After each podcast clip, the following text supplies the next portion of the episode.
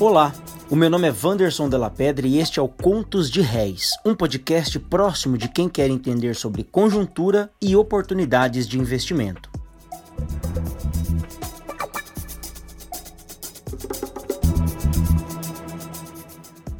A semana foi marcada por uma série de acontecimentos que movimentaram as expectativas dos investidores em todo o mundo.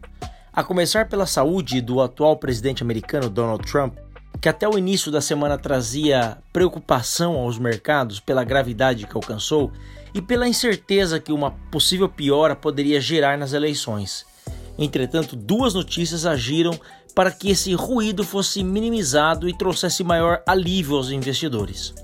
A primeira foi a sua saída do hospital já na terça-feira, sinalizando que a doença estava meio que controlada. E a segunda foi a divulgação de uma nova pesquisa eleitoral confirmando a preferência pelo candidato democrata nas eleições.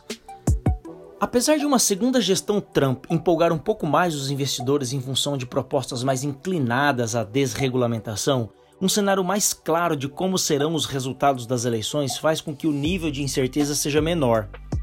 Além disso, uma gestão democrata tende a ser mais generosa, vamos dizer assim, com a injeção de estímulos econômicos para superar a crise do coronavírus. Por isso, havendo um fortalecimento dessa tendência de vitória do candidato democrata, a possibilidade desse evento trazer perdas já nas próximas semanas vai ficando um pouco para trás. No cenário interno, apesar do aumento do endividamento público e de malabarismos econômicos para conseguir dinheiro para financiar o novo programa de renda do governo, a minimização de tensões institucionais tem trazido uma menor aversão ao risco de incertezas por aqui. Apesar disso, a situação do ministro da Economia parece estar cada dia mais distante das expectativas do governo. Na verdade, o governo tem mudado suas prioridades econômicas, enquanto o ministro da Economia não parece estar confortável com essa nova versão de governo, mais inclinado ao populismo, diga-se de passagem. Aliás, só para lembrar, Desde que retomamos o podcast com a segunda temporada em 22 de agosto, tenho alertado para uma tendência de baixa nos mercados por conta dessa conjuntura caótica que estamos enfrentando.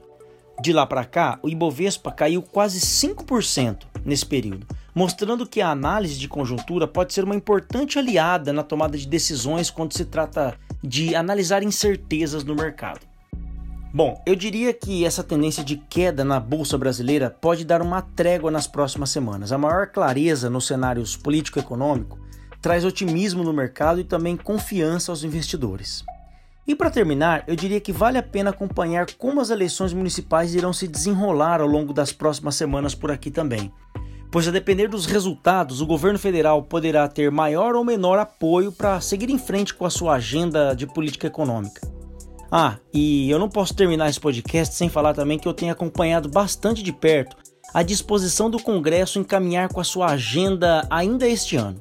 É que algumas decisões pendentes sobre o marco regulatório do saneamento básico pode fazer com que as ações de empresas do setor se recuperem do pessimismo que estão enfrentando após a aprovação desse marco legal.